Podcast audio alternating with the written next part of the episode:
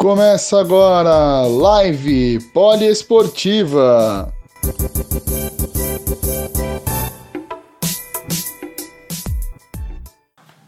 Noite a todos, sejam bem-vindos aí à live da Poliesportiva hoje com o jogador Humberto, né? Olha ele aí, o Humberto já tá até aí, já, já chegando aí, né? Contactar o Humberto aí para participar conosco. Pera aí, Humberto, que eu já tô aí, já colocando você na live aqui para participar conosco aí. Tivemos uma tá participando com você. É ligeiro, hein, Humbertão? É, aqui é pontual, mano. Já ô, ô, irmão, boa noite, cara. Seja bem-vindo. Tava com saudade do você, cara. É saudade tá? também. Tô bem, irmão. E você? Como é que tá? Cuidando dessa quarentena aí também ou não, cara? Ah, não tem jeito, né? Tem muito o que fazer, não. A gente tem que, que se cuidar, ficar em casa. É complicado é. para nós, atletas de alto rendimento, né? Se adaptar a esse momento, mas a gente vai se virando como dá. Não, mas não tenho a dúvida disso, meu amigo. Pior que agora aqui eu também eu entrei também um susto, porque tá tendo uma live aí da, do falei assim, ixi, se, se o Humberto entrar aí é pra querer disputar o cinturão, né? Aí o rapaz falou, não, mas ó, tô saindo aí já, você já vai fazer a sua aí, com o Humbertão aí, sem briga, sem paz aí, que aqui tudo paz e amor aí. Seja bem-vindo, né, Humberto? Mais uma vez, é sempre um prazer estar com você aí, você sempre me atendendo aí de maneira cortês, de maneira realmente sabe? E isso é muito legal pra gente aí, pra você bater um papo legal conosco aí. Nessa noite fria, Mas... tá frio, cara. Santana do Parnaíba, é. aí você tá cara. Você tá o Ruivo aí, ó. O Ruivo é. tá na área também. Fala um é. pouquinho aí com o Humberto. E aí, Humberto, como é que tá essas coisas aí?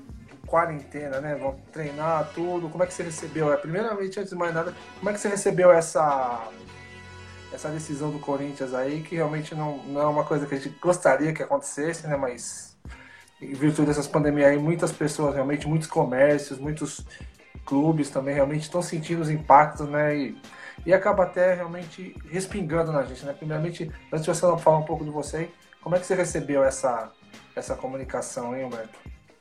Imagina, irmão. Primeiramente, te agradecer o convite. Sempre é um prazer, como eu sempre deixo bem claro em todas as entrevistas que eu concedo a você, que é um prazer sempre falar com você, um cara que está sempre lá apoiando é, todos os esportes do Corinthians, não só no Corinthians, né?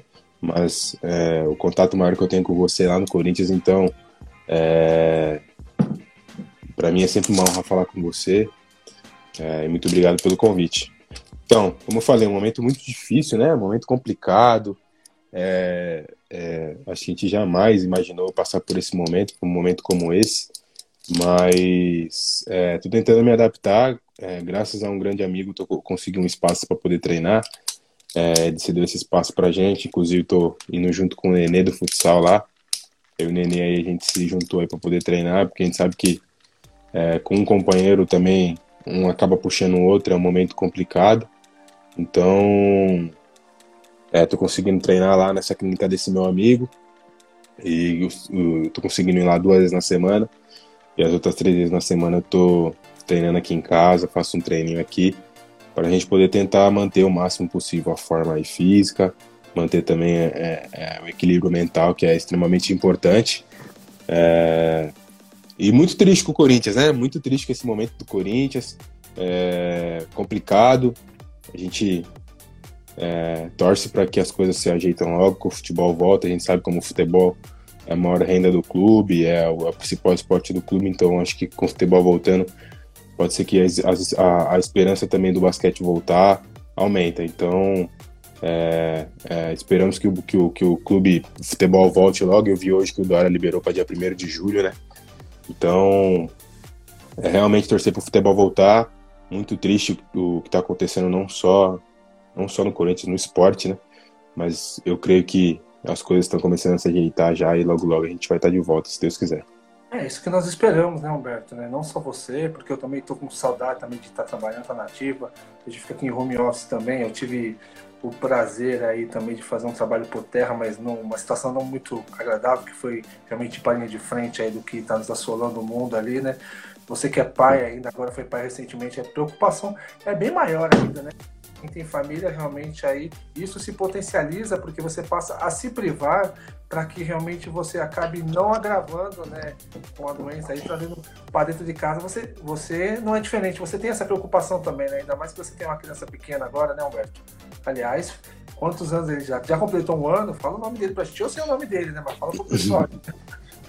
É, mandar um abraço pro Pedrinho aí, o Pedrinho Rava lá de Brasília, meu irmão, tá aí acompanhando a gente, valeu pela moral, Pedrinho. É... Bom, é um... é complicado, né? Eu tenho saído para treinar, acho que algumas pessoas têm escolhido é, correr o risco, né? Acho que é, esse é o português bem claro, assim. É, porque algumas pessoas precisam, precisam trabalhar. Nós, como atletas, quando a gente tem a oportunidade de conseguir um lugar como eu consegui, a gente tem que, tem que acho que, pôr a cara a tapa, se arriscar um pouco, porque é a nossa profissão, a gente depende disso, então a gente sabe que treinar em casa não é a mesma coisa do que treinar numa academia, treinar num espaço é, designado para treino, realmente, é muito difícil, né? É, mas eu tenho tentado me cuidar, é, como você falou, eu tenho um filho hoje, fui pai recentemente, e a gente vê tantas famílias perdendo entes, entes queridos, né? É, é cada dia que passa só aumenta o número de mortes, então é, uma, é um momento muito triste que estamos vivendo, né? É, mas, como eu falei, cara, eu creio que acho que cada dia que passa morre mais gente, mas a cada dia que passa também a gente está mais, mais perto do fim, né? Pelo menos eu, eu procuro pensar assim. Mas meu filho tá bem, graças a Deus. Mês que vem ele faz um aninho. É, Emanuel, o nome dele. Tá terrível aqui, não para. Tá quase andando, tá Tá, moleque enorme já, tá, tá com bastante saúde. Acho que o mais importante é isso. É, legal, né, Alberto? A gente volta tudo, a gente sempre, quando vê vocês, já fala, pô, o Humberto agora já pegou uma identificação com o Corinthians, né? O Humberto é o Humberto do Corinthians, né? Então a torcida realmente é maior para que volte também, mas alguns, quem acompanha o basquete sabe que você não começou no Corinthians, né? Realmente você tem uma carreira aí enrolada até chegar no, no Parque São Jorge aí, até chegar a esse título da Ouro, né? Fala um pouquinho aí do começo também, lá no Pinheiros, aquela passagem no ciclo militar e tudo aí. Então, como é que foi isso de aprendizado para você? O Pinheiro realmente que está passando pelas mesmas dificuldades que o Corinthians passou, né? Muita gente aí também realmente acabou tendo é, seu contrato aí suspenso. O caso do Betinho aí que deu uma passada por aí, se tá por aí. Betinho também é outro que realmente sempre me atendeu bem, aí sempre parou para conversar comigo. Gente de uma qualidade. Então fala um pouquinho aí do, do início do Humberto aí. Um abraço pro Tonhão também que tá aí, né, Humbertão? É, o Victor entrou aqui, um abraço para ele. É, é tem uma, uma curta carreira aí já com algumas passagens por grandes clubes, né? Eu comecei minha categoria de base, comecei, iniciei mesmo lá no Banespa, né? Foi meu primeiro clube, um clube é, é, onde eu tive a oportunidade de dar meus primeiros passos, assim, e onde também eu, eu vi que eu tinha, que eu tinha é, um futuro legal no basquete, né? Ainda levando como muita levando ainda como uma diversão, né? Eu acho que é, é, naquele momento eu não tinha noção de que o basquete poderia mudar a minha vida e a vida da minha família, né? Então, comecei lá no Banespa também, foi um clube, é, já comecei com bastante dificuldade, eu acredito que isso é, é me amadureceu também porque eu vivi depois, né? É, e pelo que eu vivo até hoje também. Então foi, comecei lá no Banespa lá, é, a gente ganhava uma ajuda de custo para poder é, pagar a condução e também acabei ganhando uma bolsa de estudo num, num colégio particular. E isso foi muito legal para mim, porque naquele momento meu pai e minha mãe não tinham condição nenhuma de colocar eu e meu irmão num, num colégio com, com uma bolsa, né? Um colégio particular. E aí foi onde eu comecei. Acabei ficando só um ano lá, porque eu fiz um ano bom, assim, já era o cestinha, um dos cestinhas da minha categoria. E e daí acabei recebendo algumas propostas para poder jogar em outros times no outro ano. Acabei escolhendo São Paulo. É, naquele momento foi um clube assim que me deu uma, uma, uma condição financeira um pouquinho melhor, um, um, me deu o, ticket para poder ir para o clube, a condução, mas um vale alimentação, lembro que eu tinha na época, então para mim, para minha família naquele momento ia ser muito importante ter isso, então eu escolhi ir para São Paulo. Acabei é, jogando dois anos lá também, foi um período muito legal, um período que eu, que eu aprendi demais. É... Então, aí eu fui lá para São Paulo, joguei dois anos lá, foi também um clube onde aprendi bastante. É, é... comecei a levar um pouco mais a sério o basquete, né? É, e daí depois de São Paulo, já comecei a ter uma noção melhor do que onde o basquete poderia me levar, que o basquete poderia me trazer de coisas boas. E aí no outro ano eu acabei indo pro Círculo Militar. É, no ano que eu tava no São Paulo, a gente fez um jogo com o Círculo Militar e eu achei legal assim, o espírito da equipe do Círculo Militar, a maneira que a equipe jogava. E aí acabei recebendo o convite e era um clube que eu tinha bastante vontade de jogar, por ter jogado no ano antes contra eles e ter gostado de, do, do, jeito que eles jogavam, era uma equipe bem aguerrida. E tive a oportunidade de ir para o Círculo Militar, foi um, minha primeira vez também que eu fui para a seleção de base, né? Fui para a seleção sub-15, minha primeira convocação eu estava lá no Círculo. É, então foi uma experiência muito legal de ter jogado no Círculo apenas um ano, porque é, infantil, até, só ia até o infantil as categorias de base do Círculo Militar. Joguei um ano, a gente foi é, vice-campeão da, da Série Prata, por pouco não fomos para a Série Ouro. Mas foi um, foi um, um episódio assim, muito legal muito marcante. Assim. Foi uma das primeiras vezes que eu pude ter muitos amigos e minha família praticamente inteira dentro do ginásio. Assim. E também, é, é, como eu falei, foi minha primeira convocação para a seleção de base e tal. Então foi uma experiência muito legal. E aí, logo saindo do Círculo Militar, eu fui para Pinheiros. Também era um clube que eu tinha um sonho de jogar. É, é acabei me, me, me é, é, me segurando bastante até chegar lá, porque a gente tinha aquela fama de clube, ah, clube de burguês, é um clubinho de playboy. A gente sempre ficava assim, então a gente queria ganhar dos caras, né? Se juntar os caras a gente não queria. Então foi o, o ano que eu pude ir lá pro Pinheiros, e aí vivi seis anos da minha vida no Pinheiros, foram seis anos de muita de muitas conquistas, de muito aprendizado, de, de enfim, só vivi coisas boas no Pinheiros, foi a primeira vez que eu pude morar sozinho, é, foi onde eu tive espaço no, no, profissional pela primeira vez, Claudio Mortari, que hoje é o técnico de São Paulo, me deu a oportunidade. E foram seis anos muito legais que eu vivi lá. Foi onde eu apareci realmente para o cenário nacional. Foram, foi o clube ali que eu tive, que deu minhas primeiras convocações para a seleção principal. É, enfim, joguei Mundial Sub-19, é, é, joguei alguns torneios da Nike lá nos Estados Unidos. Foi um, realmente um, um clube assim onde abriu diversas portas para mim e dali foi onde comecei a conseguir mudar um pouco a minha vida, a vida da minha família financeiramente, é, é, mentalmente também. Acabei aprendendo muita coisa, fui amadurecendo, fui tentando passar isso para meus pais, é, é, das coisas boas que eu, que eu vinha aprendendo, que eu vinha conquistando. E assim, sou muito grato ao Pinheiros, né? Toda vez que eu volto lá, tenho a oportunidade de encontrar o, o zelador do ginásio lá, enfim, todo mundo. E, e eu sou muito grato ao Pinheiros, realmente. Sou muito muito grato, fui muito feliz lá, vivi bons momentos. Por conta de diretoria, esses problemas, trocou a diretoria. É, o, a, o, diretor que entrou acabou, talvez não não gostando da, da ideia de ter a gente lá, e foi, acabou saindo todo mundo, né? Saiu eu, o Lucas, que a gente era as promessas naquele momento, não só do Pinheiros, do basquete brasileiro, né? Acabou saindo eu, o Lucas, acabou com o Chain do PNBA, Jorginho acabou saindo. E, e aí eu escolhi ir pro Flamengo naquele momento era uma, uma oportunidade financeira muito boa e de poder também jogar num grande clube, disputar título. Joguei um ano e meio lá, fiz um contrato de dois anos. É, acabei no, acho que terceiro ou quarto jogo do Carioca, acabei tendo uma lesão no quinto metatarso. Comecei o ano muito bem, assim, fui conquistando meu espaço nos amistosos. No início do Carioca fui jogando bem. E aí veio essa lesão no quarto, quinto jogo lá em Macaé acabei é, fraturando o quinto metatarso. Tratei conservador. A primeira escolha minha da, da comissão técnica naquele momento do departamento médico foi tratar conservador para calcificar o osso. Calcificou, voltei bem. É, aí tivemos a pausa para o Réveillon. Quando eu voltei do Réveillon, num jogo, acho que jogamos dois jogos num treino. No finalzinho do treino, assim, cara, faltando 10 minutos para acabar o treino, fui fazer uma bandeja, fraturei de novo.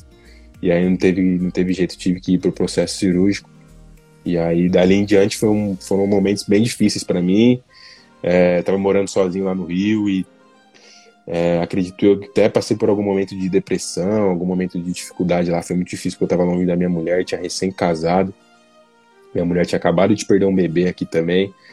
Eu estava longe do meu pai, da minha mãe, da minha esposa.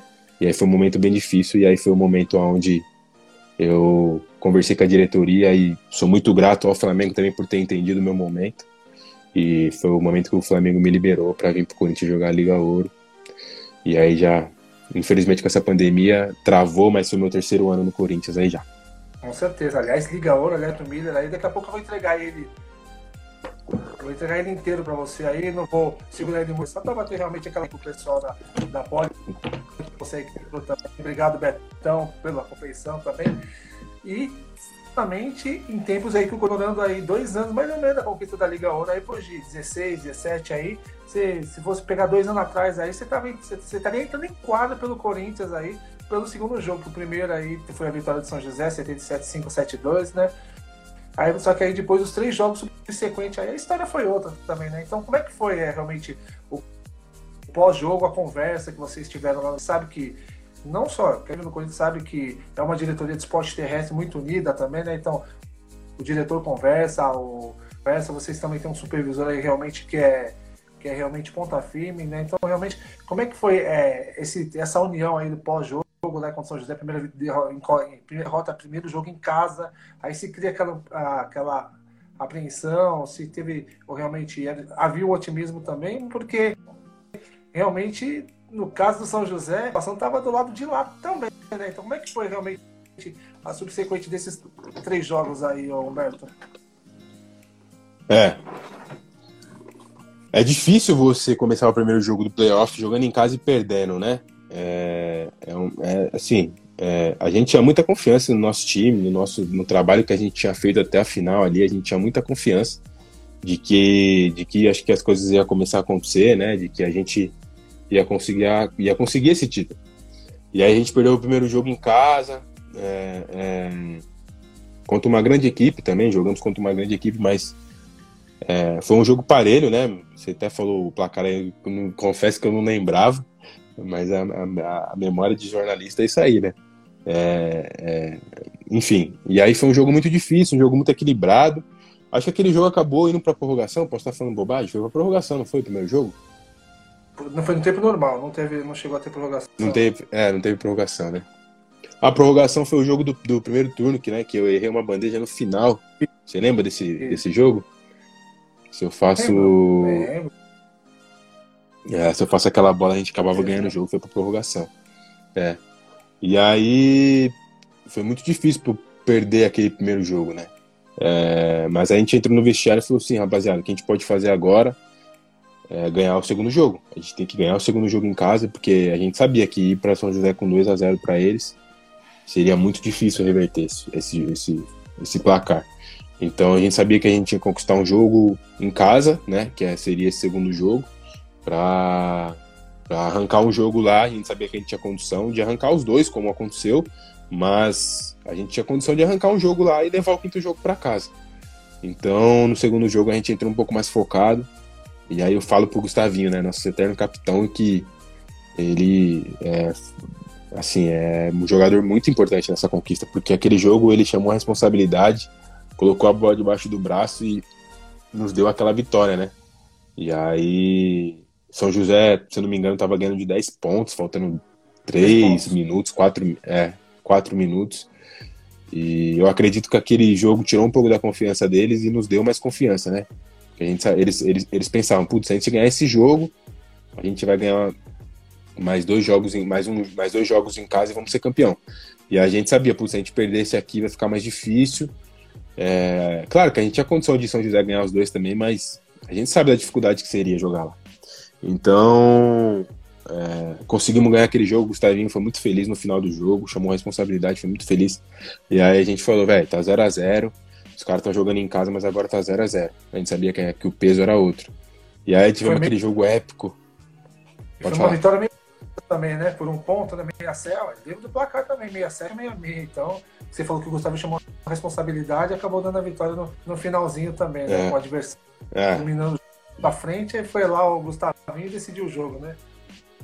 Aí a Exato, história se resolveu É, o Red também acabou, acho que foi o Red, né, que acabou sofrendo a falta também no final e, e convertendo um lance livre. É, e aí a gente foi para São José, convicto de que a gente precisava ganhar pelo menos um jogo, tiramos aquele peso das costas de não ir com 2 a 0 é, Putz, precisamos ganhar um, porque no mínimo a gente vai, vai trazer o quinto jogo para casa. E aí a gente conseguiu ganhar aquele jogo épico de quatro prorrogações, né? Um dos jogos mais marcantes da minha carreira. É, é, eu lembro no dia seguinte de estar acabado, sim, sem força nenhuma, perna toda doendo e ainda acabei saindo na primeira prorrogação. Eu lembro que o Red jogou o jogo inteiro praticamente, jogou as quatro prorrogações. O Brandon acabou tendo uma lesão no final, mas também tinha jogado é, praticamente as quatro prorrogações. E eu brinco também que, é, que a gente não soube fechar aquele jogo, né? Brinco, brinco, mas tem um, um tom de verdade. Por, por, uns bons momentos a gente teve três, quatro pontos na, na frente ali da, das prorrogações e não soubemos administrar o placar. Mas felizmente conseguimos sair com uma vitória. Lá o Schneider também fez uma bola importante e conseguimos sair com uma vitória. E a gente sabia, putz, ganhamos esse jogo, tiramos um peso das costas. O próximo jogo, vamos entrar sem aquele peso, vamos entrar com mais com, com, com um pouco mais de tranquilidade para poder fazer o nosso jogo. E foi o que aconteceu. Começamos, tivemos um início avassalador, né? Fizemos acho que 17 a 2, alguma coisa assim. E aí foi um jogo também que, que a gente estava cheio de confiança. Eles acabaram encostando até no final do, do jogo. Mas aí não teve jeito, né? A gente é, tava cheio de confiança. Acho que também o, o fato de então o time jovem ajudou a gente, que a gente chegou é, é, nos jogos, no final dos jogos com um pouco mais de gás também. Então é um título que vai ficar marcado para mim, um título muito importante. Sou muito grato de ter conquistado esse título no Corinthians. Olha o Olivinho aí, ó. um abraço, Olivito. Chamou aí, falou alô. Tá sem som, né? Olivinho sempre atencioso ah, voltou. aí com a gente, aí com a nossa voltou, também aí. É. Né, gente Falei que o Olivinha, a gente pode citar aí com a gente, sempre a gente solicitou aí, ele sempre foi com a gente aí. Um abraço pro Olivinha também, que tá te chamando de Kibe, né, cara? Por que Kibe? Olivinha tá um fanfarrão, velho. Lá, lá no Flamengo, lá quando eu tive a lesão, eu voltei um pouco acima do peso, aí os caras ficavam brincando, me chamando de Kibe lá. Aí ele só sabe me chamar assim só, ele me chama por nome, já virou o bordão dele. Mas o Olivinha é um cara sensacional e de extrema humildade. É, não só ele, como a família inteira dele ele sabe o carinho que eu tenho por ele. E, e tudo bem que ele meteu um gol no Maraca e só vive desse gol, tá vivendo desse gol aí há 20 anos já, já tá na hora de fazer outro gol, né? Só aquele gol lá não dá mais. Né? O Oliveira tá sensacional, cara. Gente boa demais. Bom, vou contar, vou contar uma do Olivinha que acho que nem ele lembra. Né? Na minha época de torcedor, na época que o Corinthians tinha parceria com o Mogi, o Olivinha foi jogar um jogo no Pinheiros, cara. E ele foi disputar uma bola ali próxima ali da torcida do Corinthians ali, que antigamente o visitante ficava do outro lado. Aí ele acabou dando um escorregão, quase parando ali, né? Aí os caras falam, vamos lá, Olivinha, levanta! Aí ele gritou, você viu, né, cara? Cara me empurrou, meu, juiz não deu nem falta, mano. Aí, aí os caras começaram a gritar, se o juiz não der falta de novo, nós vamos entrar, nós vamos invadir o campo, nós vamos pegar o juiz. A torcida tá até onde porque foi falta, o Olivinha foi para quase perto da torcida. São coisas que a gente lembra também, né? Porque a gente também já foi torcedor também, eu não escondo para ninguém o time que eu torço também, né? Então, é, uhum. aí, o Olivinha realmente é uma figura fantástica também aí fazendo parte aí da história do basquetebol, aquele que você joga com muita maestria, né, Albertão? E conquistando essa Liga Ouro aí, realmente, o nome do Corinthians teve uma projeção maior nessa volta do basquete, realmente foi um marco essa Liga Ouro, né? Realmente, muito. o Gui Deodato aí, o Gui tá. Nossa, os caras aí, os caras estão tirando onda, os caras são uma resenha, esses caras aí, velho. Então, é foi muito legal, cara, fazer parte daquilo, né? Eu que tava no, no, no momento de reconquistar o meu espaço, assim, no cenário, né?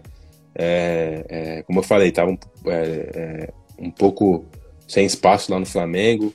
É, também a lesão acabou me prejudicando demais, né? Acredito que se eu não tivesse tido pelo menos a segunda lesão, né? É, acho que eu poderia ter, ter tido um pouco mais de espaço. Eu acredito, acredito e acreditava muito no, no meu potencial naquele momento.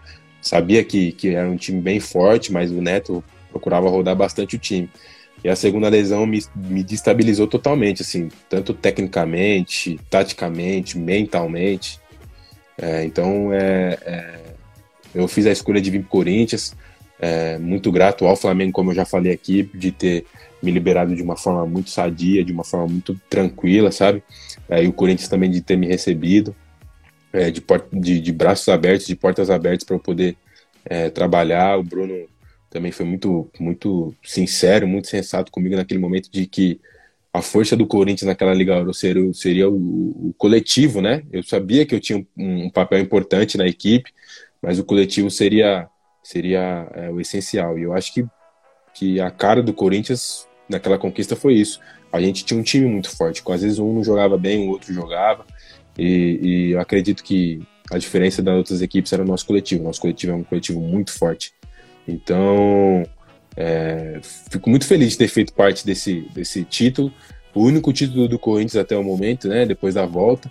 Infelizmente batemos na trave em dois campeonatos. Mas é, acredito que se, se acabar hoje, eu acredito que, eu, que, que se eu não continuar no Corinthians, eu saio deixando a instituição bem melhor de, de, de, de quando eu cheguei. Acho que esse é o objetivo do atleta. Quando você chega numa instituição, quando você sair dela, que você veja ela com, com mais forma, com mais estrutura, com títulos, com conquistas. E eu acredito que se eu sair do Corinthians hoje, é, o meu papel, o meu nome na história vai estar lá, porque conquistei um título, dois, dois vice-campeonatos, e como você falou, caí na, na identidade do torcedor, e sou muito grato por isso. Você vende um título, você fala, pô, mas o Corinthians iniciou com a Liga Ouro lá, tudo. Depois teve é, a necessidade de jogar um NBB aí, uma equipe mais qualificada, porque talvez a equipe, o planejamento tenha sido mais rápido né, na Liga Ouro, a montagem do time e tudo. Então, quando veio o NBB, o, a comissão técnica e a diretoria teve um pouco de mais calma, né? Aí houve realmente toda aquela aquele, como a gente fala, aquela transição, né, da para montar um time para NBB. E você é o remanescente daquela equipe da Liga Ouro, você e o Douglas também, né? Então, é, daquela equipe que iniciou a Liga Ouro para depois. Uma, eu, Douglas e Gustavinho, né? Gustavinho também no primeiro ano ficou. O NBB. Tudo, e o Abner. É... E o Abner. É, é verdade, tem o Abner também. O Abner que é um, cara, um dos caras mais gente fina que eu conheço também, né? E, e, isso aí faz com que você crie uma identificação maior, né? Porque você foi ficando, o time foi se modificando, né? Ao, ao redor do, ao, ao, longo do tempo e você foi permanecendo, né? Então, isso faz com que você realmente, é, realmente crie uma. Você não, você não criou só uma identificação com o um torcedor, você criou uma identificação com o entorno ali, porque você divide, você dividiu o mesmo espaço com os atletas da bola pesada pesada, né, com o pessoal do futsal. Eu não sei se no Pinheiros ou no Flamengo você tinha realmente é, essa convivência também com outras modalidades, mas eu acredito que no Corinthians foi um, um negócio mais próximo, da mais próxima. É um amigo do, dos meninos também, criou realmente um vínculo muito forte aí com o presidente, né, com o Vander também, Café, com, com o Nenê contra tanto que o Nenê é seu parceiro de treino também. Então, eu queria que você falasse um pouquinho aí também, né, dessa união do basquete com o futsal também, um se aprendendo com o outro. O próprio Sabiano falava, eu aprendo muito com o André Biel, não tem dimensão o quanto esse homem me ensina realmente a trabalhar dentro dessa quadra. Né? Então, eu queria que você falasse um pouquinho também, então, dessa, dessa sincronia aí do futsal, inclusive até em final de campeonato sub-20 ali, a presença do Humberto era sempre presente também, incentivando os meninos da base. É, Primeiramente que eu gosto muito, né, de outros esportes. Eu sou um cara que é, eu assisto todo tipo de esporte. Tá, minha mulher, minha mulher tá aí na live e ela fala para mim assim: "Ah, não consigo assistir nada nessa casa porque eu, eu, eu gosto muito assim de, de assistir de assistir outros esportes, né? É, eu gosto de assistir tudo. E o futsal é um desses esportes. Eu, eu tive a oportunidade de estar na final da liga, né? Poucas pessoas sabem disso. Eu fui lá assistir a final da liga lá, é, quando o Corinthians foi campeão. E, e eu sou muito fã de futsal de outros esportes. Então, quando eu cheguei no clube, eu me deparei com alguns ídolos que eu tinha. Eu era fã do, fã, fã do Vander, eu já conheci o Guita, é, eu era fã do, do Kyries, eu gostava muito do jeito que o Kyries e o Vander comemoravam os gols. Eu falava, esses caras são doidos, velho, esses caras. E, e, a gente entende isso quando a gente vai jogar no Corinthians, né? A gente, a gente entende esse espírito, assim, de, de comemorar é, o gol naquele ginásio lotado, no nosso caso, comemorar uma cesta, comemorar um toco. É, é, e eu criei uma identidade muito grande com o clube. É isso que você falou. Eu fui, eu cheguei, fui tentando, tentando entender, procurando entender como que era o Corinthians e, e fui criando esse laço de cumprimentar desde o faxineiro ao presidente da mesma maneira, de tratar todo mundo igual, sabe, de conversar com todo mundo. E acredito que as pessoas foram, foram também gostando desse meu jeito de conversar com todo mundo, de brincar com todo mundo. E eu acredito que essa identidade que eu ganhei com o clube e, e, com a torcida foi em relação a isso. Sempre tentei atender todo mundo da melhor maneira. No momento que a gente perdeu, eu dei a cara tapa lá, é, tentei falar com, com a torcida, falei com a imprensa. É, é, nesse ano também eu tinha esse, esse, papel mais de ser um dos líderes da equipe, de, de, de, de ser um cara ali de, de se comunicar com a imprensa, de, de, de falar é, com, com o torcedor quando as coisas não estavam acontecendo. Logo depois da Sul-Americana foi um momento muito difícil e foi um momento que eu recebi muitas mensagens aqui no Instagram. E eu sempre tentei me, me expor, assim, e sempre tentar conversar com o torcedor de uma maneira bem tranquila, assim, de que a gente estava fazendo o nosso trabalho e de que as coisas iam voltar a acontecer, né?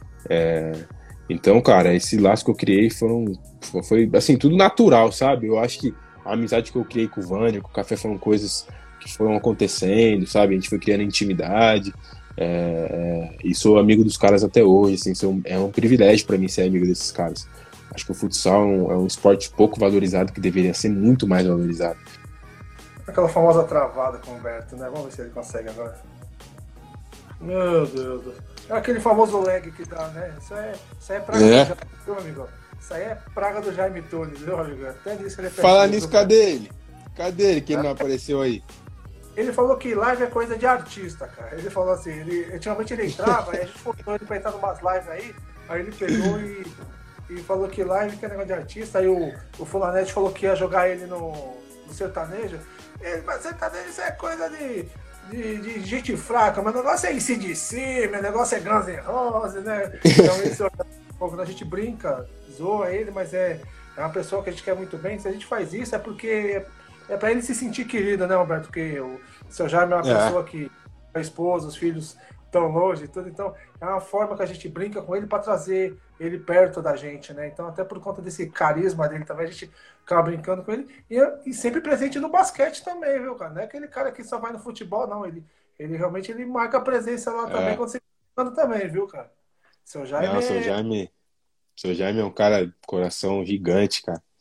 Dá uma, coisa, dá uma cornetada na, na gente às vezes lá, mas é um cara um coração gigante, tá sempre lá apoiando basquete, futsal, futebol. O cara realmente que vive o Corinthians ali, né?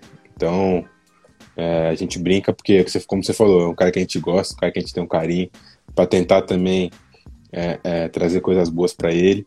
Mas o seu Jaime é um cara sensacional, um torcedor símbolo nosso lá, né? Tá sempre em todos os jogos. Pé frio, mas... Lá no Pinheiros e no Flamengo, talvez sei que você.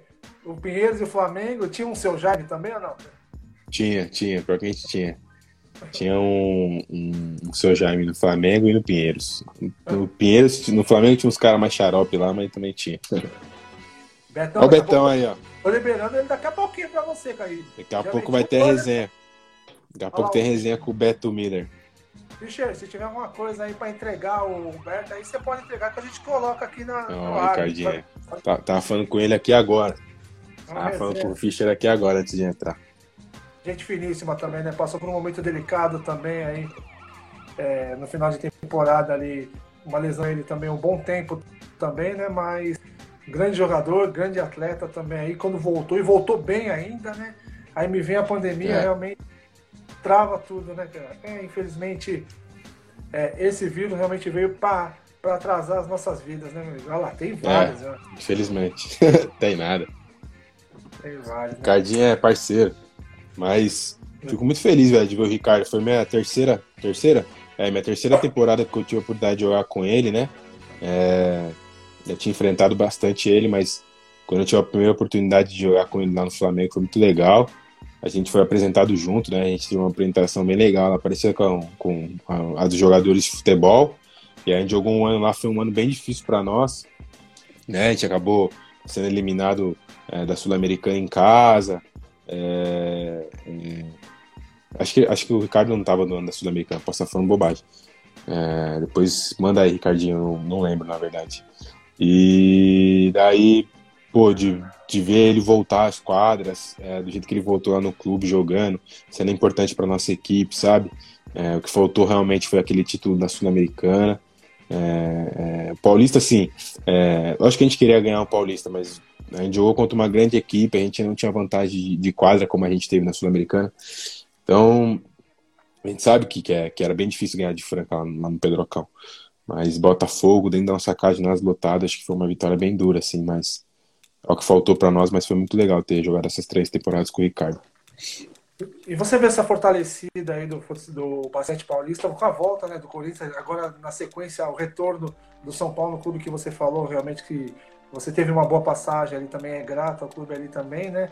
E tivemos um majestoso lá que, que você também jogou, e jogou bem, né? Assim, não conseguiu evitar a derrota, né? Mas foi uma boa partida ali, estive lá também, claro, né? Como não poderia é, ser diferente também, né? Então, realmente quem ganha é só o basquetebol, né? Com equipes de nível, equipes de camisa. Foi um grande clássico, a torcida do São Paulo realmente compareceu, é, modéstia à parte, aí também deu um show também, né? Lotando de nada, mostrando que realmente é, a palavra majestoso, né? O termo Corinthians São Paulo vai muito além do futebol também, né?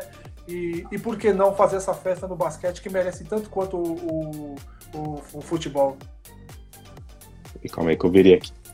É, é, como você falou, o, o, o Campeonato Paulista está ganhando força com a entrada dessas equipes, né? É, é, muito legal ter jogado aquele majestoso. Infelizmente acabamos perdendo os dois jogos, mas assim, é, é, foi muito legal de aquela atmosfera que a gente teve lá no, no Morumbi, lá, aquele jogo foi muito legal. É, apesar de a gente ter perdido, é, cons, con, conseguimos encostar no jogo, né? Passamos praticamente o jogo inteiro atrás, no finalzinho conseguimos até virar. Eu lembro que até a virada foi com uma bola de três minha. E eu falei, puta, a gente vai ganhar esse jogo. E. E aí, infelizmente, como você falou, a gente não conseguiu evitar a derrota, mas acho que São Paulo também vinha fazendo um baita num campeonato. É, a gente também estava naquele momento ainda pós-sul-americana, ainda carregando aquele fardo pesado de não ter ganhado aquele título. É, mas eu acho que é assim, Rez, eu acho que a gente tinha chance de brigar agora. É, infelizmente, você falou, a pandemia acabou aí, mas eu acho que a gente tinha chance de, de, de brigar no NBB também. É, eu acho que quando chega nos playoffs se iguala muito as equipes, né? É, acho que sai um pouquinho de vantagem quem tem a, a oportunidade de jogar é, os jogos em casa, mas acho que se equivale demais as equipes, se equivale demais é, é, a competição. Então, eu acho que se não fosse a pandemia, de repente a gente tinha chance de brigar no NBB também. É, realmente é muito, é muito complicada também. E você, em questão de carreira também, você que, que jogou junto com, com o Bruno Caboclo, você pensou em seguir os passos dele também, tentar uma sorte também fora do, do Brasil? Teve oportunidade também, acabou ficando. O próprio Marquinhos também falou que também foi, foi ter uma oportunidade lá fora, lá conseguiu realmente é, um pouco de espaço lá nos Estados Unidos. Ou você realmente falou, não, eu vou ficar aqui um pouco, aí depois do que vier, quem sabe mais para frente tudo aí. Mas enfim, você tentou realmente é, trilhar um espaço aí fora do Brasil também, uma carreira internacional? Tentei. É, na verdade, quando o Caboclo acabou em PNBA, nós todos estávamos no radar, né? Nós todos que eu digo ali, as jovens promessas do Pinheiros naquele momento ali, como a gente era conhecido, que era eu, o Lucas Dias, é, o Caboclo e o Jorginho. O Wesley também, que jogou com a gente hoje, acabou entrando nesse radar vinha fazendo um baita no campeonato também, ele teve uma lesão que acabou é, prejudicando ele, tirando ele do campeonato que a gente estava jogando na época, a gente já estava tendo um pouquinho de espaço no adulto. Mas aí o Caboclo apareceu mais ali quando a gente jogou uma Sul-Americana na Colômbia. A gente foi com três jogadores lesionados e o Paulinho Boracini, que tá no Fortaleza, acabou se lesionando lá também. Então aí o Caboclo teve espaço, o Claudio Mortari acreditou na gente, a gente jogou, e era a Liga das Américas, né? Liga das Américas ainda não, não tinha esse formato de Champions League como é hoje.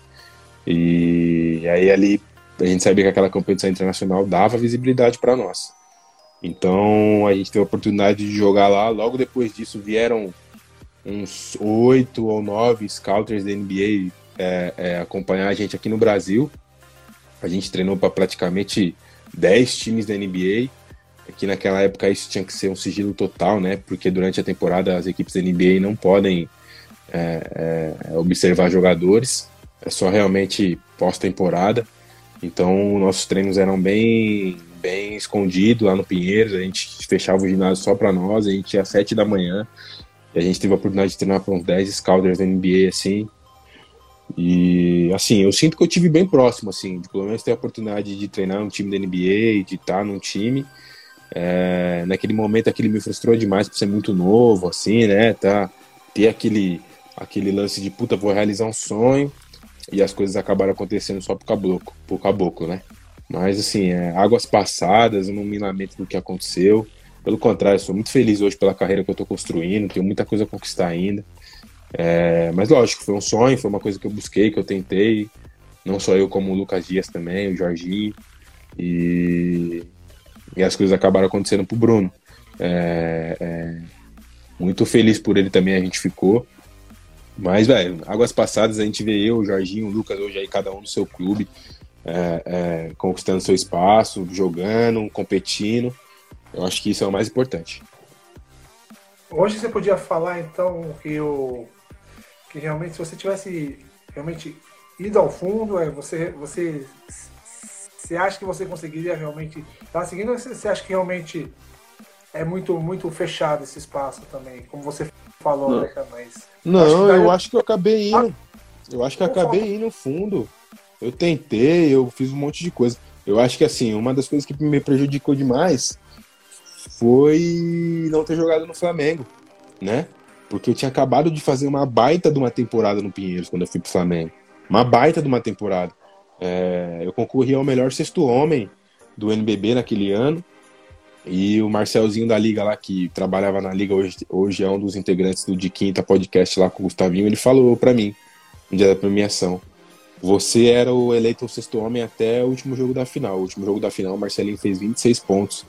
Ele era um dos caras que concorria comigo. O Marcelinho Machado fez 26 pontos é, só no segundo tempo. Então ele falou: você era o, o, sexto homem até o último jogo da final. Depois do último jogo da final não tinha como não dar pro Marcelinho. Então foi meu ano assim, foi meu ano de recordes, bati meu recorde de pontos no DB, de bola de três, de assistência, de rebote, bati de todos os, os fundamentos do basquete. Então, é, a minha visibilidade está muito grande naquele momento. Então eu acredito que, que. Assim, não me arrependo de ter ido pro Flamengo, mas eu acredito que se eu tivesse num clube, ah, se eu tivesse feito a escolha que o Jorginho e o Lucas fez, que eu tive a proposta de ir pro Paulistano, de repente eu, poderia ter chegado mais próximo de ir, porque daí eu estaria num time onde eu, teria, eu teria mais a bola na mão, seria mais um, um protagonista, sabe? E de repente as coisas poderiam acontecer de outra maneira. Mas como eu falei para você, cara, eu sim, eu tenho uma, uma cabeça bem tranquila em relação a isso. Acredito que, que Deus sabe de todas as coisas, a vontade do, do cara lá de cima lá não é a mesma que a nossa.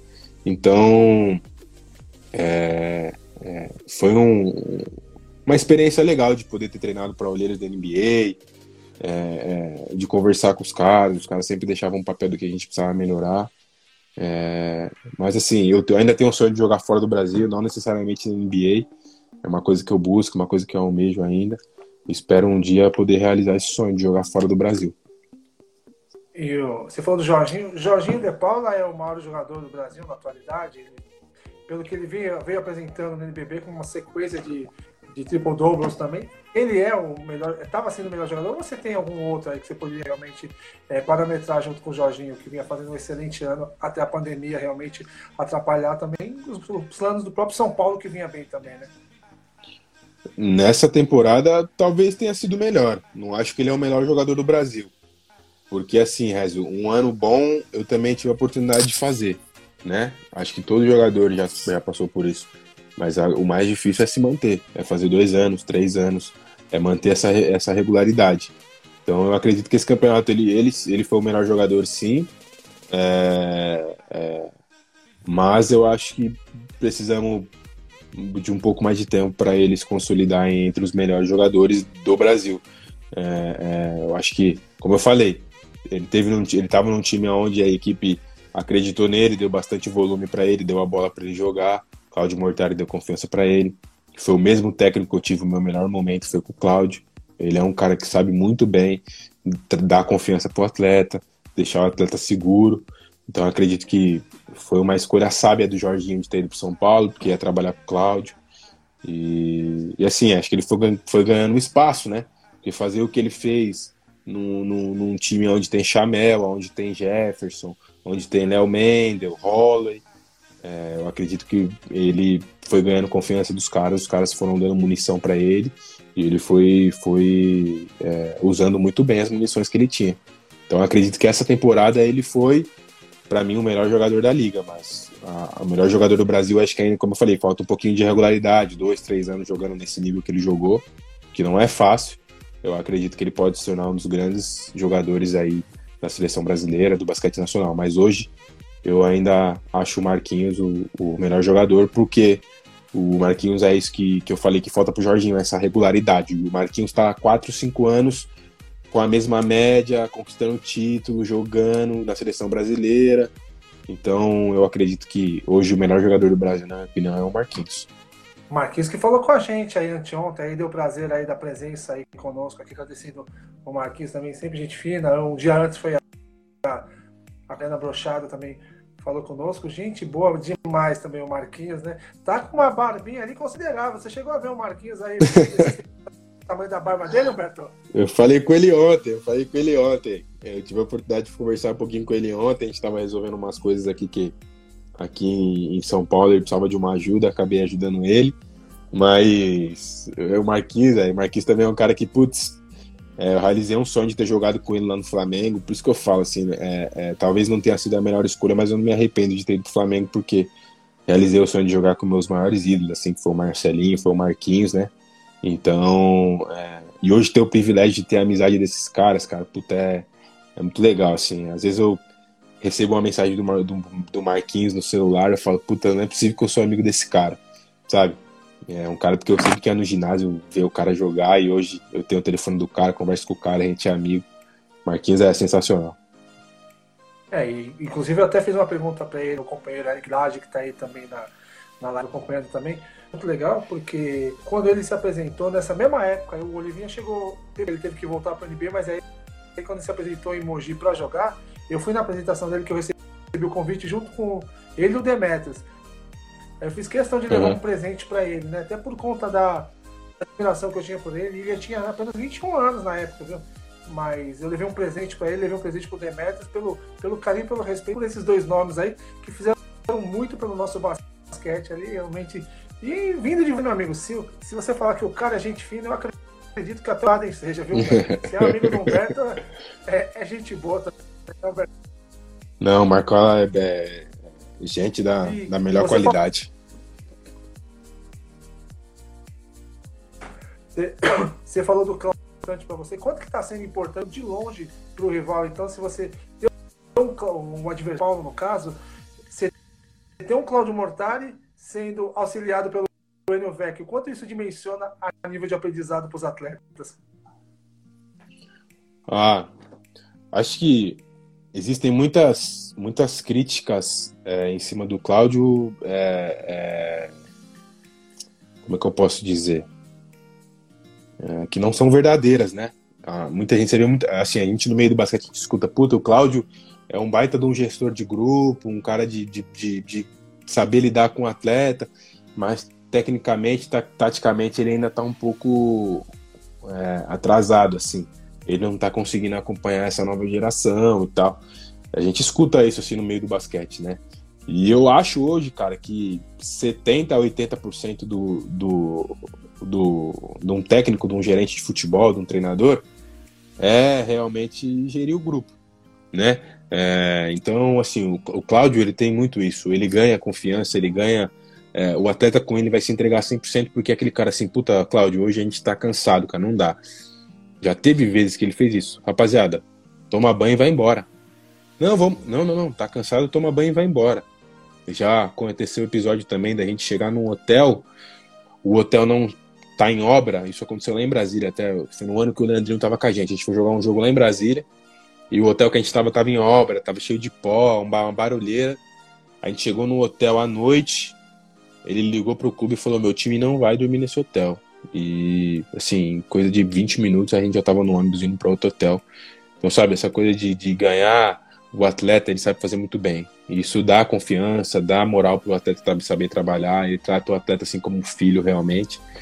Então eu acredito que é, ele sabe muito bem gerir o grupo, ele sabe cuidar de todos os atletas, o que não tá jogando, o que tá jogando mais, ele sabe, sabe conversar com quem tá jogando, puta, vou te dar uma oportunidade, sabe? Então sempre ele me tratou assim e a, apesar de, do meu melhor momento na carreira ter sido com o Cezinha, é, ele tinha sido técnico até um mês antes do Paulista começar.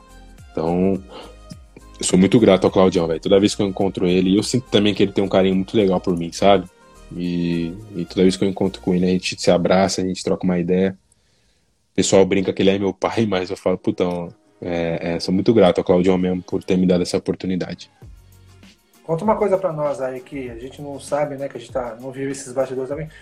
É, é possível tirar o Cezinha fora do sério? Eu nunca vi ele. Ele sempre um semblante calmo, tranquilo ponderado, fala devagar, então é possível ver o César Guidetti nervoso também, que é um grande treinador também?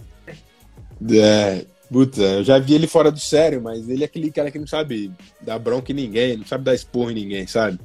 Ele, ele, ele é assim, um cara muito é, tranquilo enquanto a isso, é um cara bem sossegado. Já pegamos ele estourado assim, mas é, é, dificilmente você vai ver ele dar uma baita no esporro que vai deixar a galera de, de, de, de boca aberta, assim, sabe? Cezinha também foi um, um cara muito tranquilo que eu trabalhei. Também teve o, Cláudio ali por muito tempo, ele foi assistente do Claudião, né? Então acredito que ele tem aprendido muito, assim como gerir o grupo com o Claudião. Então é, é difícil tirar ele do sério, hein? É difícil. Aquele cara ali tem uma, uma sensatez que eu nunca vi, cara. Ah, beleza. Aproveitar esses tempinhos aí, finais da live aí, para também explorar um pouquinho aí do seu conhecimento também. Outra pessoa que a gente falou aí há poucos dias também, né? Foi a, a Carla Costa, né? Que não jogou nada também de basquete, essa mulher, né, mano? Jogou não, nada, essa aí né? não jogava. Metia a bola, não, essa aí. Essa aí. Craque. E, e, ela tá falando das dificuldades, né? Que ela vê também do basquete feminino. Hoje a gente vê o, o basquete masculino com com várias vias de comunicações aí, de divulgação, quatro, quatro canais de, de transmissão, né? Três na aberta, duas, uma no Twitter, outra no Facebook. Então, realmente a gente vê essa divulgação grande. O que, na sua opinião, o que, que você acha que falta também para a LBF também entrar nesse esse gancho do, do NBB, do basquete masculino também, né? Porque eu vivi aquela época, né, da, do, do, do no Corinthians que me levaram lá para fazer a cobertura seria na época lá do Corinthians americano que ganhou tudo também, né? Mas mesmo assim a divulgação era pequena também, né? Era pequena também. É, se não é a, a TV local também, realmente não sabia o que estava acontecendo. Ou a gente ir lá também para fazer cobertura dos jogos também. Então, na sua opinião, o que, que falta realmente aí para o basquete feminino pegar essa carona. Você acha que também tem aquele negócio também, mesmo, os mesmos problemas, as mesmas reivindicações que o futebol feminino tem no masculino também? A falta de, de espaço também? Acho que a falta de espaço e a falta de investimento, né? Eu acho que é muito difícil um esporte, um clube andar sem dinheiro. A gente tem consciência disso. Então, acho que o investimento no esporte feminino ele é pouquíssimo, pouquíssimo assim. Quando tem, né? A gente, a gente vê que tem muito clube que, que vai pela prefeitura, pelo governo, é, é, tira dinheiro da onde não tem, pra, porque realmente as pessoas não querem investir por conta da visibilidade. Então eu acho que falta investidor. Eu acho que a liga hoje alcançou um patamar muito legal, assim. É, é uma liga muito disputada, já não tem aquele time como em alguns anos atrás que leva tanta diferença entre o outro. A gente vê uma liga mais equilibrada, né? Então eu acho que falta investimento. É, as, as, as, empresas, os, os, patrocinadores realmente apoiar no, no, nos esportes femininos, tanto no futebol quanto no basquete. Né? A gente vê o vôlei hoje, que é o esporte com maior investimento no feminino. É, mas porque o vôlei hoje alcançou uma visibilidade. Então acho que o basquete precisa, precisa correr atrás dessa visibilidade que o vôlei tem hoje. É, é, é o vôlei alcançou um patamar muito também por conta dos títulos olímpicos, né? Acredito que a, a, a seleção que trouxe essa visibilidade para o vôlei também. E eu acho que falta investidor, cara. Falta divulgar mais, passar em mais lugares como o basquete masculino está passando, para cada vez mais as pessoas verem, se interessarem. E eu acho que é isso que pode trazer mais visibilidade, trazer mais patrocinador, é, é, cada vez tendo uma liga mais estruturada, mais competitiva. Ah, isso que importa, né? O investidor, até a Carla, a brincou, falou assim, ó, tem até espaço nessa camisa aí, quem puder vir, não tem problema. É isso. Não, a gente joga de é verdade. também. Né?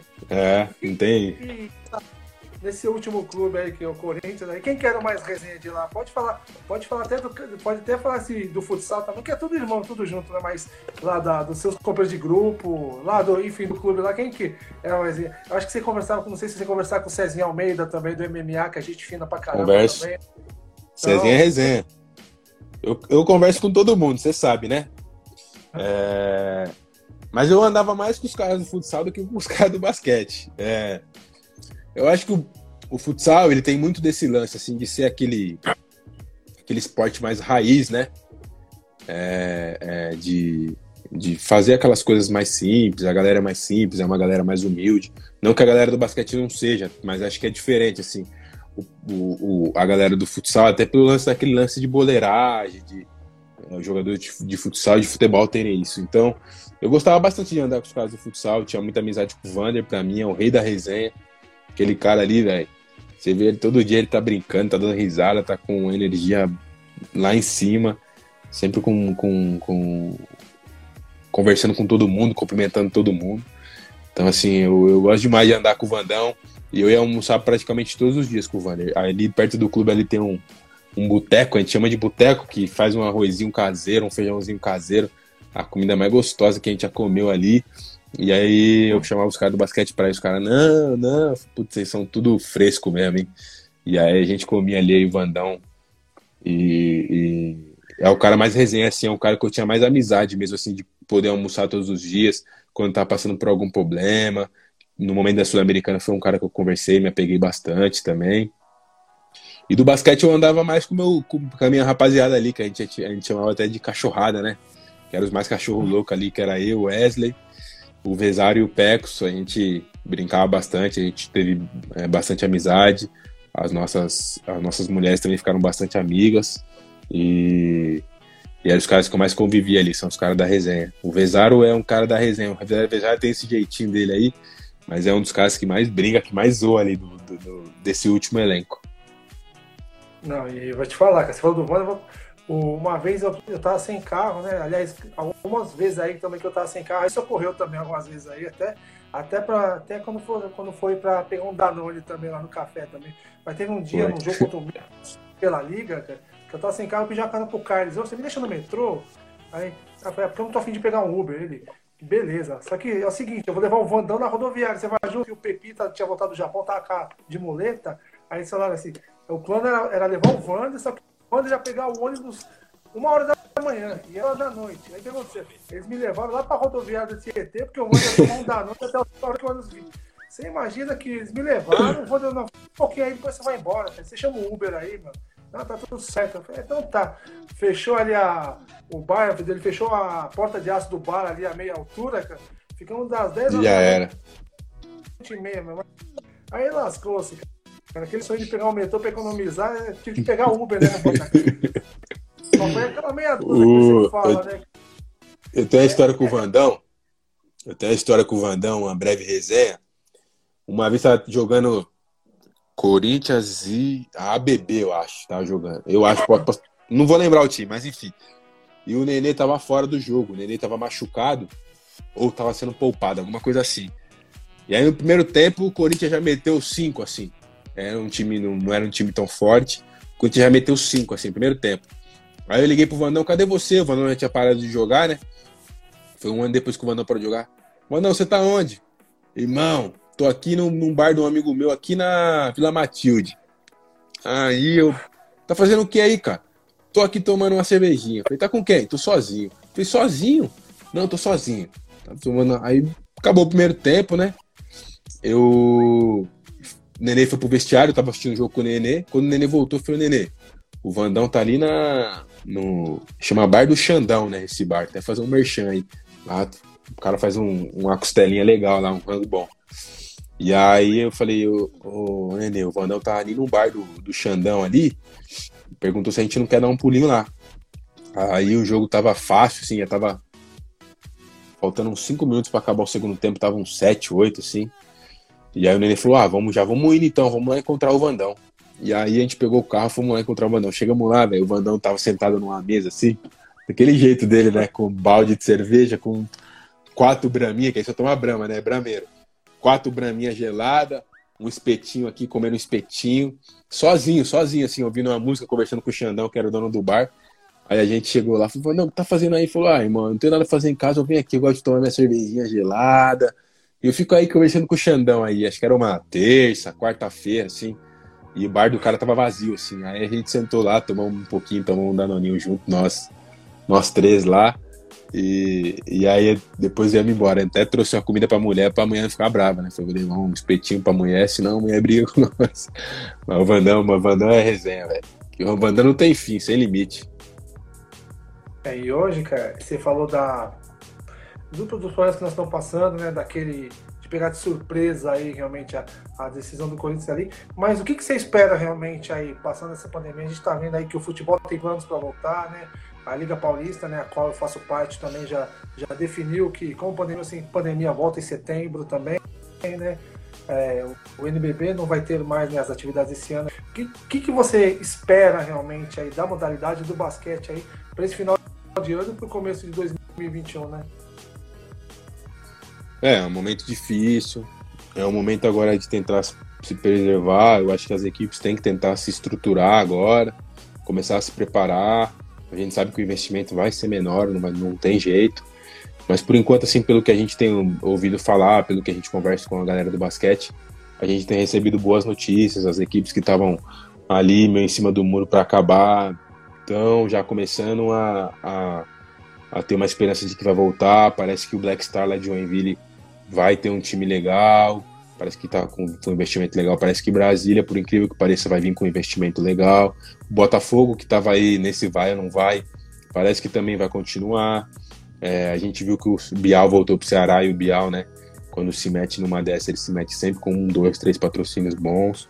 Então, assim, por enquanto, a gente tem ouvido boas notícias. Eu acho que agora mesmo é o vírus ajudar, né? A pandemia é, é passar logo eu acho que as equipes estão tão, tão, tão se cuidando, estão se estruturando. É fogo, né? Mas dias melhores virão também, mais vitórias virão também.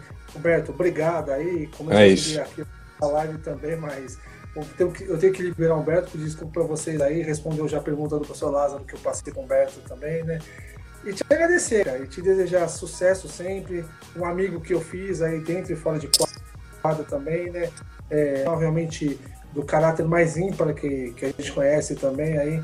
Gente fina demais, humilde demais, profissional demais aí. Vamos torcer para melhorar tudo aí, realmente, como você disse também aí, é, para que essas equipes aí que realmente deixaram aí as atividades momentâneas aí voltem, retornem aí, que o basquete carece demais, seja o Corinthians, o próprio Pinheiros, outras equipes aí também, né? Então, só torcer para que dias melhores venham também, né? E mandar também um abraço realmente para para sua esposa também, porque a gente sabe que todo grande homem começa por uma grande mulher, ela sempre teve presente contigo também aí, que faz também, te ajuda também a fazer de você aí esse ser espetacular que você é, viu, Humberto? Obrigado. E eu queria dizer para todo mundo também aí que apesar dos contratempos aí, ó, a live vai ser passada em íntegra lá no IGTV, a matéria com o Humberto, depois aí os meninos que estão aí nos ouvindo vão fazer aí, vão jogar lá no site da Esportiva aí. Aí depois eu passo para o Humberto aí para ele xingar vocês aí se tiver ruim, né? mas com certeza a vinda de vocês aí a gente sabe que vem coisa boa. Humberto, Deus te abençoe sempre. Obrigado aí pela atenção de sempre, meu amigo. Amém. Amém, irmão. Eu que agradeço o convite, como eu sempre friso em todas as oportunidades que eu tenho de, de falar com você, que é sempre um prazer um privilégio falar com você. E realmente, é, todo grande homem começa por uma grande mulher. Eu sou muito grato pela minha família pelos ensinamentos do meu pai e da minha mãe também. E hoje casado com filho, a responsabilidade é outra, mas como você falou, tem uma grande mulher do meu lado que me ajuda bastante, que me incentiva. É, que Deus abençoe todo mundo aí que, que acompanha a gente. Vamos torcer para que esse momento acabe logo e a gente possa voltar a fazer aquilo que a gente ama, que é estar no esporte. E é isso, é o que você falou. É, é acho que uma das coisas melhores do esporte, é, eu vi até uma, uma entrevista que você postou com o Neto esses dias e ele falou isso, né? É, que os, os troféus vão enferrujar, as medalhas vão empoeirar, é, as fotos vão ficar velhas, de repente não vai dar nem para ver daqui 10 anos, mas o que fica são as amizades que a gente leva do esporte. Então, muito obrigado pelo convite. Sucesso sempre para você e para a rádio aí, tamo junto. Precisar, tamo aí. E, ó, se, se for só precisar aí, realmente, o show que você deu lá no Fontana, lá de entrevista aí também, o Humberto também pode realmente dar uma arriscada com os pés, viu, Humberto? Um abraço para você, querido. Valeu, irmão. Um abraço. Tamo junto. Obrigado a todos aí que assistiram a gente aí. A gente sabe que a gente é a rádio de todos os esportes aí. Continue com a gente. Um abraço.